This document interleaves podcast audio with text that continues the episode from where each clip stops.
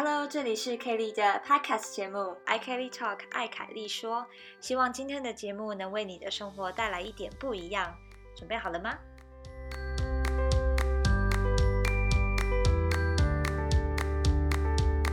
今天的主题是德国教育体制，从幼儿园到出社会。那我今天邀请了曾经和我一起录第一集《I Kelly Talk》的 Benedict 来跟我们聊聊。那我们欢迎 Benedict，然后也请 Benedict 帮我们自我介绍一下。你好，Kelly，非常谢谢你的邀请，很高兴再一次被你邀请来到你的平台。我是高佳志，我是二十八岁，我是呃念博士，目前念博士，但我曾经在德国在 Tübingen 大学，是一个西南部的一个城市的大学，念数学跟物理跟中文。因为我之后会当中学老师，然后呃，我为什么跟台湾有关系？是我曾经去台大交换一年，然后我跟 Kelly 是在这边 Tubingen 认识，因为 Kelly 也之前在这边念书跟交换的。好，OK，那我们就话不多说，我想很多听众都已经对你很熟悉了，我们就来直接来聊聊。你知道去年啊，在就二零二零的年底。台湾有一件蛮大的时事，就是高中生之间很大的一件事情，就是有一个联署是说，就台湾的高中生希望可以延后上课的时间。你有听过这件事吗？呃，我有听过，但是我也没有很仔细的看这个新闻，我没有按进去看这个新闻，但呃有印象。台湾目前的高中生，呃，上课就是什么七点多开始上课，然后上到五点这样子。嗯，然后那个联署就是说，希望上课时间可以改到什么九点或九点半之后，让学生可以睡饱一点，有精神的去上课。嗯，那想问看看你对于这样子的呃联署，或是你觉得高中生要那么早去上课吗？还是说，哎，晚点上课也 OK 啊？你有什么看法？嗯，我觉得九点或者九点半有点太晚。因为如果你看就是科学的发现，就是国高中生应该跟他们的自己的自然的节奏去上课。但我觉得九点半的话，天亮已经快三四个小时，为什么九点半才去上课？但我觉得七点半反而有点太早。那如果改成什么八点八点半，我就觉得很合理。但我觉得。这种决定应该要按照科学的发现来做。嗯 OK，当时在讨论这个议题的时候啊，有很多学生是认为九点半之前，呃，也就是说，现在以现在的情况来讲，七八点去学校，有很多学生是睡不饱的，所以第一堂课都会有点在打瞌睡，就没有办法好好的听课，所以感觉那一堂课也会浪费掉。对啊，这个情况我可以理解啊，所以。我觉得，嗯，如果直接说直接改成九点半，我觉得这个决定有点太太夸张。我觉得反而学校也可以想办法让，比方说八点到九点的时间做比较适合的活动，比方说。就是运动一下，或者或者做别的运动。但如果你确实八点就要开始学数学，那当然可能没办法。但 呃，如果学校调整一下内容，我觉得这个想法比较合理。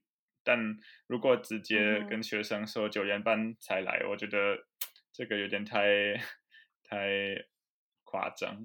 对，哎，我觉得如果第一堂课都是什么体育课，蛮好的，就是可以去运动一下，然后可能八点。去跑个步啊，打个篮球啊，会比十一二点就是很太阳很大很热的时候在外面运动还要好。因为你也知道，台湾其实夏天是真的是蛮热的。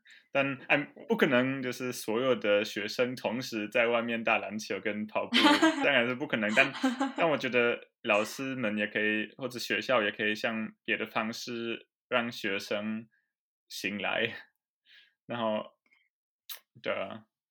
因为我曾经去台湾的学校旁听，然后台湾的方式确实跟德国有点不一样。因为台湾的老师通常会在前面讲，然后可能那个互动不是很多。那我觉得当然这个方式当然比较会让学生很困，所以我可以理解为什么台湾学生有这个要求。啊，OK，那德国是怎么样？德国没有这种老师一直在讲课的状况吗？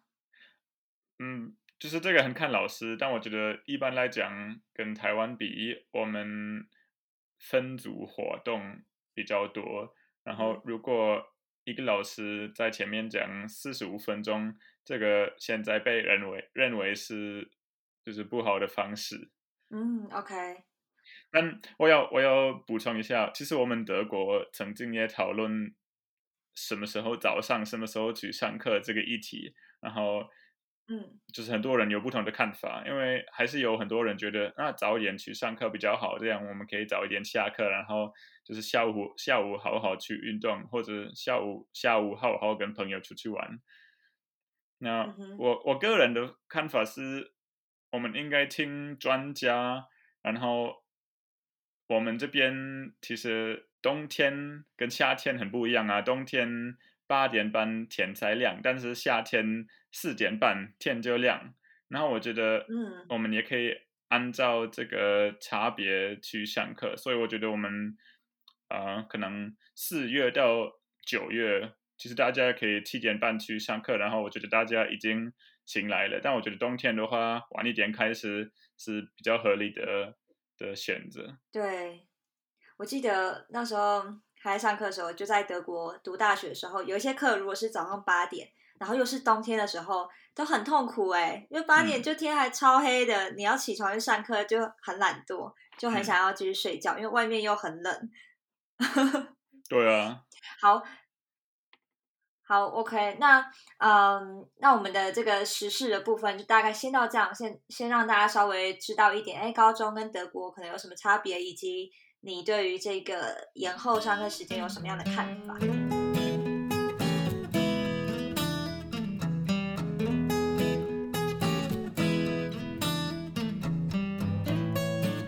那今天我们会聊蛮多，要从幼儿园聊到什么大学之后，整个的教育体制。我想要问你一些呃，在各个阶段的一些问题。那能不能请你先跟我们简介一下？在德国，一个小孩从幼儿园一直到他出社会，他的那个升学道路，就他会经过的那些跟教育有关的阶段，大概有哪些？嗯，对，其实你刚刚已经讲的蛮不错，就是我们的小孩可能一两岁就会去，也不是幼稚园，我不知道中文怎么讲，就是大概一到三岁小孩会去的地方。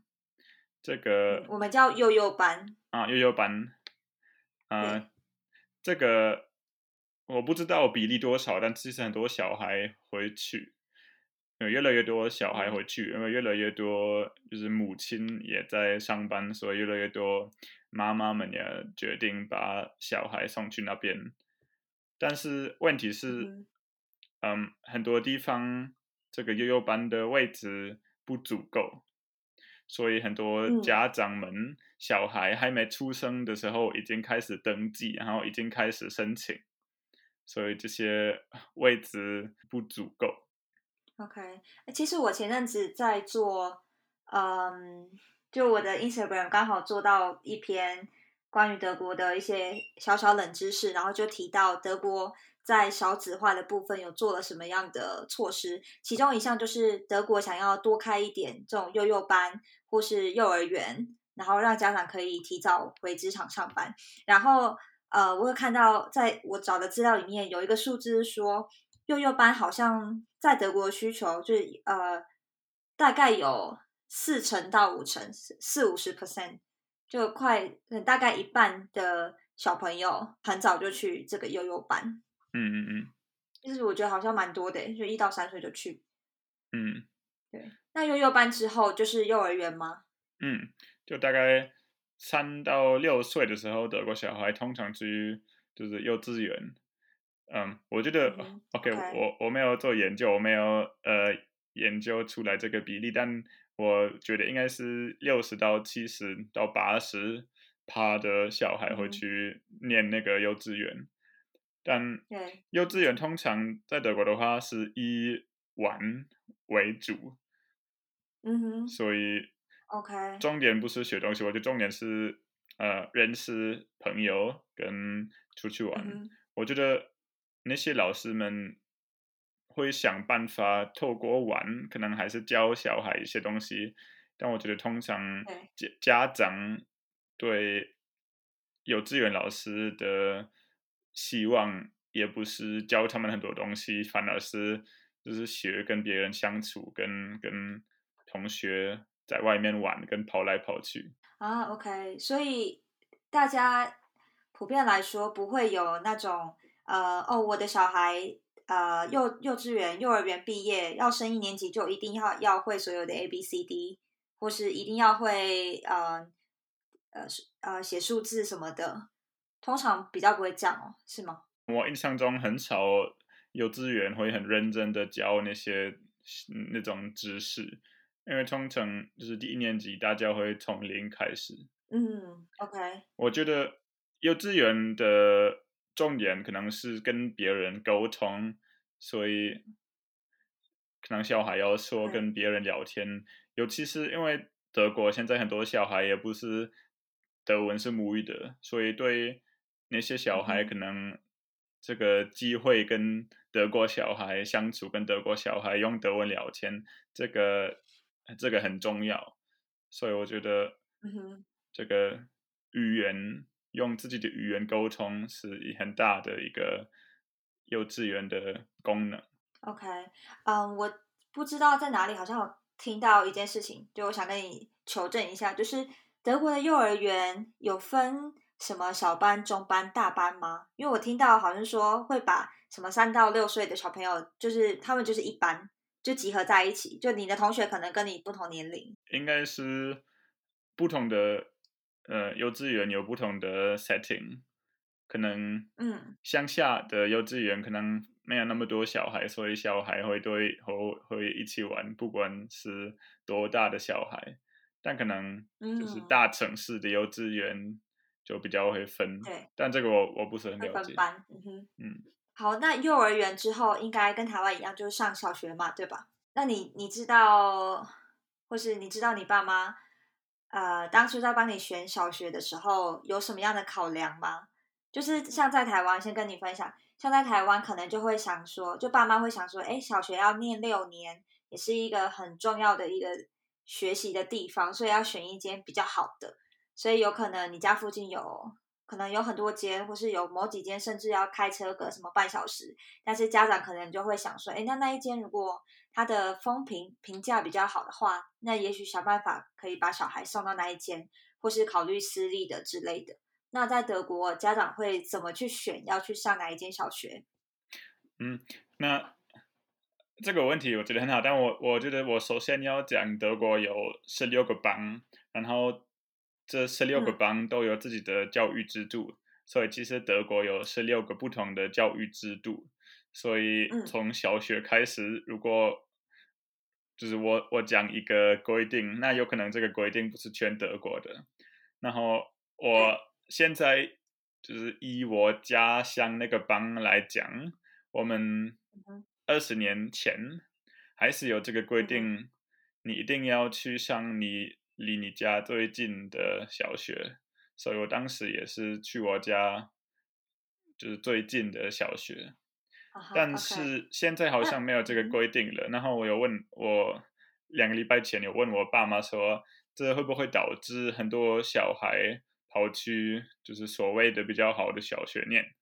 但他们都觉得不是这样，因为毕竟小小孩就是六岁的小孩想要跟。邻居的小孩一起去上小学，然后没有没有很少小孩想要就是跟完全陌生的小孩去开始念书，所以还是因为大家想要跟附近跟从幼稚园已经知道的人一起去上学，所以大家还是乖乖的去最近的小学。啊，OK，啊，这很有趣，因为 在我。小学的时候，常会听我哎，等等，我想想。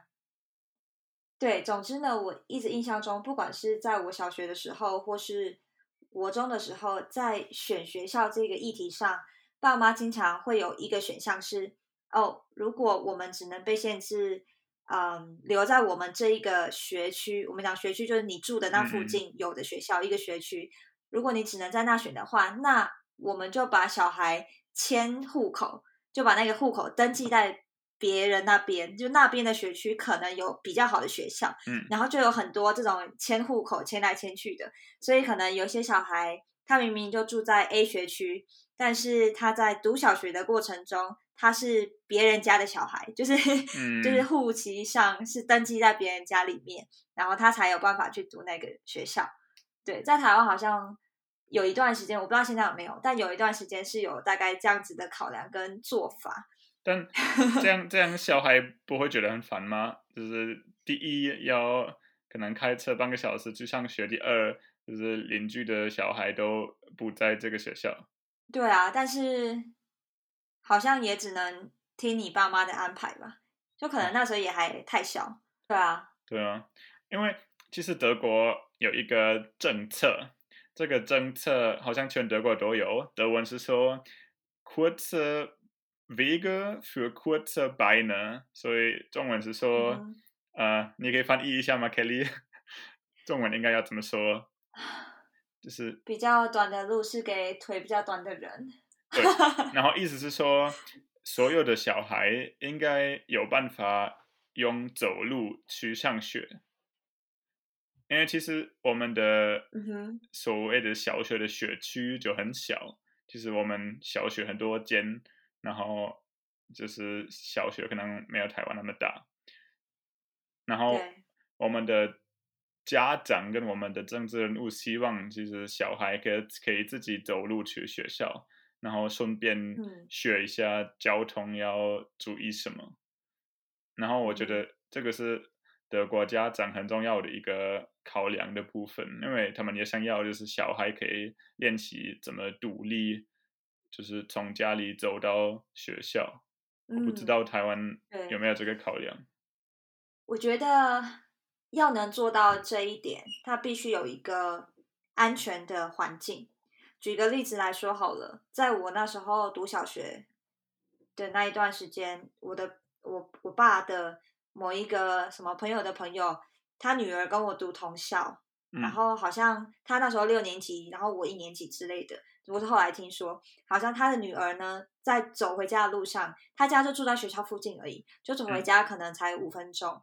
然后那个姐姐走在路上的时候，好像就被一个陌生人泼到那个盐酸，嗯盐酸呃，它是一个强酸的化学物质，泼到你的脸的话，你的脸就会呃，我们讲可能会有点毁容，就是你可能马上送医院，然后你的嗯。脸一定没有办法像原本那样子。嗯，对，所以像有这种事情发生，就会让所有的家长觉得很也很害怕会发生在自己的小孩身上，所以嗯那一种感觉会造成所有的家长不敢让学生让小孩子自己走回家，因为他们会很怕，万一有这些事情发生的话，那就要怎么办呢？嗯，对。嗯好，那呃，我想要问你们那个班的学校，就或是你当时受到教育的感觉，你们的小学教育重视些什么？因为像幼儿园是重视，你说比较重视嗯人际关系跟别人的互动，那小学呢？其实小学当然会教你就是写，我觉得小学一年级就以以学习怎么写字为主，然后当然就是数学的话也会慢慢的学深一点，但我觉得压力不会太大，所以我觉得 OK，我觉得很重很重要的一个目标是让学生开心的学习，但呀，我我也我也通常 我我也自己不是很确定这个这个想法是不是完全好的，因为如果你听小学老师讲，他们也常常讲，呃，我们的学生非常的不乖，然后非常的吵，所以我我不知道是不是我们的这个想法是造成就是小孩不能好好坐下，跟不能好好专心，所以我有的有的时候也觉得哦，我们就是给小孩很多自由，但是如果这个自由导致小孩就是坐不住，也可能不太好，所以我觉得这个那小台呃不什么台湾德国小学生他的一天大概长什么样子？他是要什么八点上课到四点这种吗？嗯，我觉得四点算很晚诶，嗯，但确实通常现在所有的小学都会提供这个下午待在学校的服务，但我觉得通常小学生可能上课上到两点，然后很少要上课上到四点。那即便到高年级也是这样吗？如果他三年级、四年级了，也是几乎都是半天哦。其实这个方面的变化也蛮大。我我以前我自己念小学，我我没有比两点完还在学校，我我连一次都没有待到四点。但现在因为越来越多家长，就是妈妈跟爸爸都在都在上班，所以可能稍微有变化。但我觉得，嗯，我觉得大概是两点。我觉得还是学生通常上课上到两点，这样等于吃完午餐睡个午觉。哎，你们你记得那时候会有吃午餐之后要睡觉这件事吗？有你们睡午觉这件？但我我我自己念学念小学的时候，我就我都回家吃午餐，我没有我们没有在学校 吃午餐过。哎，可是午餐时间哦，等等，所以。因为你说待到两点，但对我们而言，午餐时间就是大概十二点啊，所以你们没有一个固定的，就是哦，十二点就是要吃饭这种。但我觉得很很多德国家庭可能两点在吃饭，因为可能呃爸爸或者妈妈上半天，然后小大家一起回家，然后可能两点就可以一起吃午餐。但确实确实现在越来越多学校，不管是小学或者国高中。现在越来越多学校有提供午餐这个服务，这个确实有变化。我二十年前没有这个，但现在越来越多。但嗯，不一定是所有的小孩拿学校提供的吃的，因为这个方面也有很多纠纷。嗯，呀，我觉得这个方面台湾做的很好，因为学校都有一个什么固定的营养午餐，然后我觉得很多家长尊重这个营养午餐。但这个方面，我觉得德国德国不是很不是不是做的很好，因为家长对吃的有很多的意见。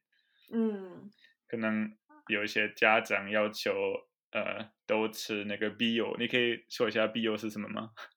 有机的。嗯，然后可能别的家长想要呃花越少钱越好，然后当然这些要求不符合。啊哈，OK。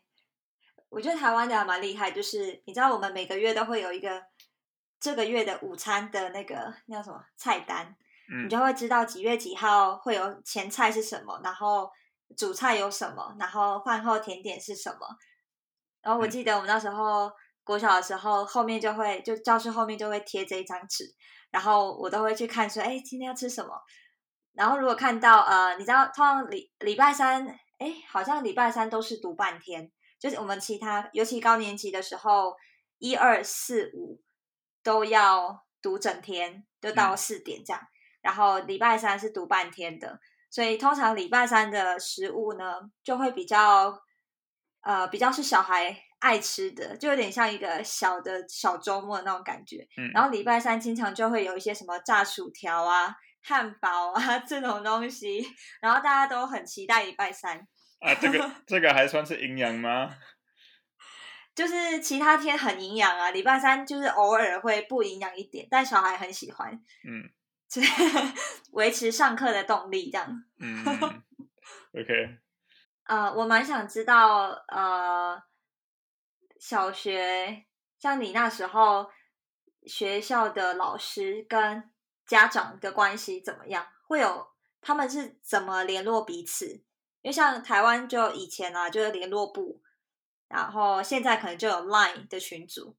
那你们那时候呢？嗯，我觉得我们那时候其实家长们跟老师们，我们不会不会有太多联络的机会，因为曾经二十年前大家有没有智慧型手机，然后可能会偶尔打电话，但是通常这个不是那么频繁。然后可能两个月一次有一个家长会，然后所有的家长都会来学校，然后听老师的说明。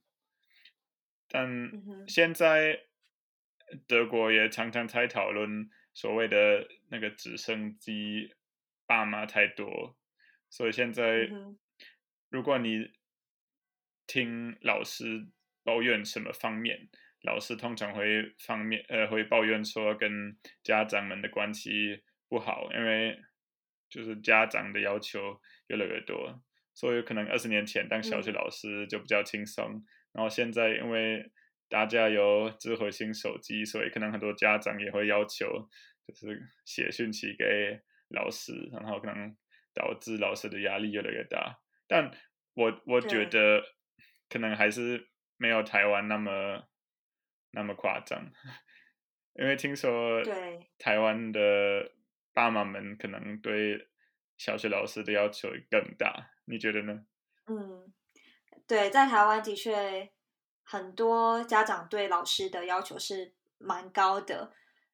我有认识一个朋友，他在当小学老师，然后他经常下班回家后还要一直跟不同的家长讲电话，但你又不能不跟他讲。对，然后可能讲一讲就是一两个小时，那你的晚上就没了。嗯，对，然后或者是嗯，有很多。就是其他的呃老师都会遇到被家长告，对，所以嗯，在如果你那个学校有老师被告过，那其他老师当然未来如果有家长要跟你讲很久的电话，或是要下指导棋，要老师怎样怎样，通常你可能还是会说哦好呃家长不好意思，我在注意什么的，就是会比较委婉一点，因为没办法，因为你也怕还要。就是处理被告不告的事情有点麻烦吧，嗯，这我也不知道，不知道什么解决办法哎，然后我也不知道为什么会变这样，对，所以也是小学，我觉得小学老师蛮辛苦的，就是因为早上你就要带带小朋友，那呃有很多是真的很有对于教育很有热情的老师，可是他们最后那个热情会被这种。呃，其他比如说跟家长的沟通啊，或是一些行政上的事情等等，然后热情可能会被这些东西都磨掉。最后你就会想说，哦，对啊，我来当老师是为了要把小孩教育好，结果搞到自己被告，或是甚至就丢了这个工作，对你就会有点怀疑人生。嗯，对吧？对啊，我觉得德国的趋势也是差不多，然后这个这个趋势也导致。我们很缺小学老师，其实对，小学老师的薪水又比较低，对不对？就是要看你在哪一个班，但确实在很多班薪水比较低。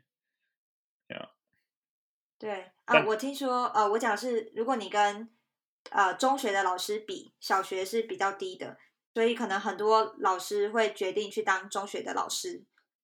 我觉得钱应该不是重点，我觉得大家还是希望。就是不要那么累，然后我就确实，如果你教是一年级、是二年级的同学们，当然就是没有那么累，因为你不不用管那么多东西。我觉得这个也是一个事实。那小学呃，德国小学不是六年，对不对？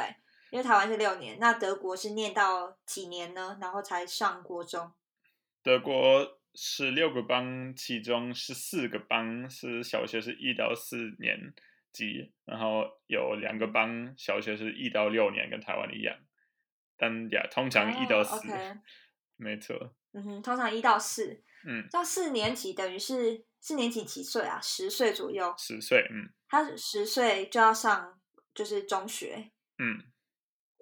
那中学我知道是中学有分三种嘛，一个是基础职业中学 （Hauptschule），一个是。实用专科中学和要修了，再来另外一个是，呃，就像台湾的高中一样，gymnasium。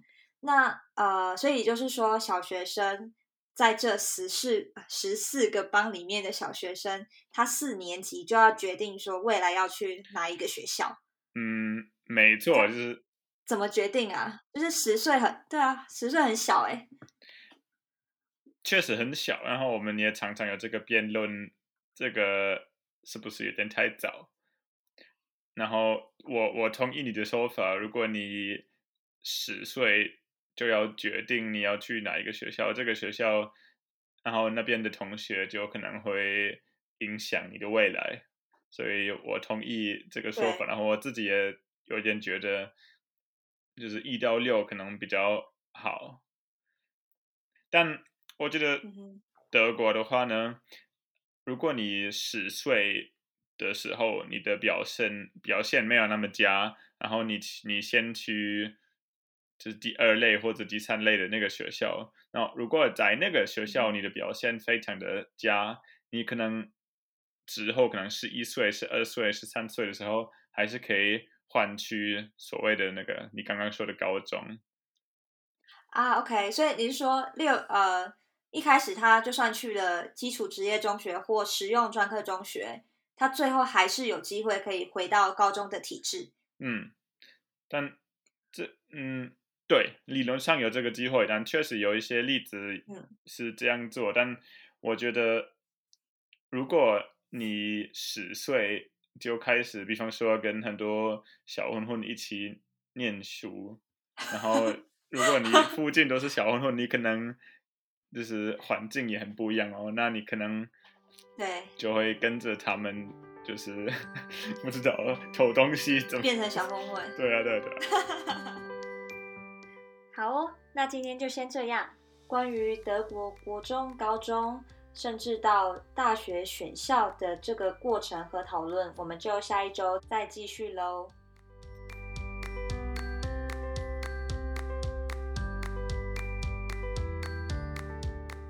你喜欢今天的主题吗？欢迎留言告诉我你的看法。如果喜欢，也希望你能够帮我按个五颗星评价，或者请我喝一杯咖啡。我们下次见喽！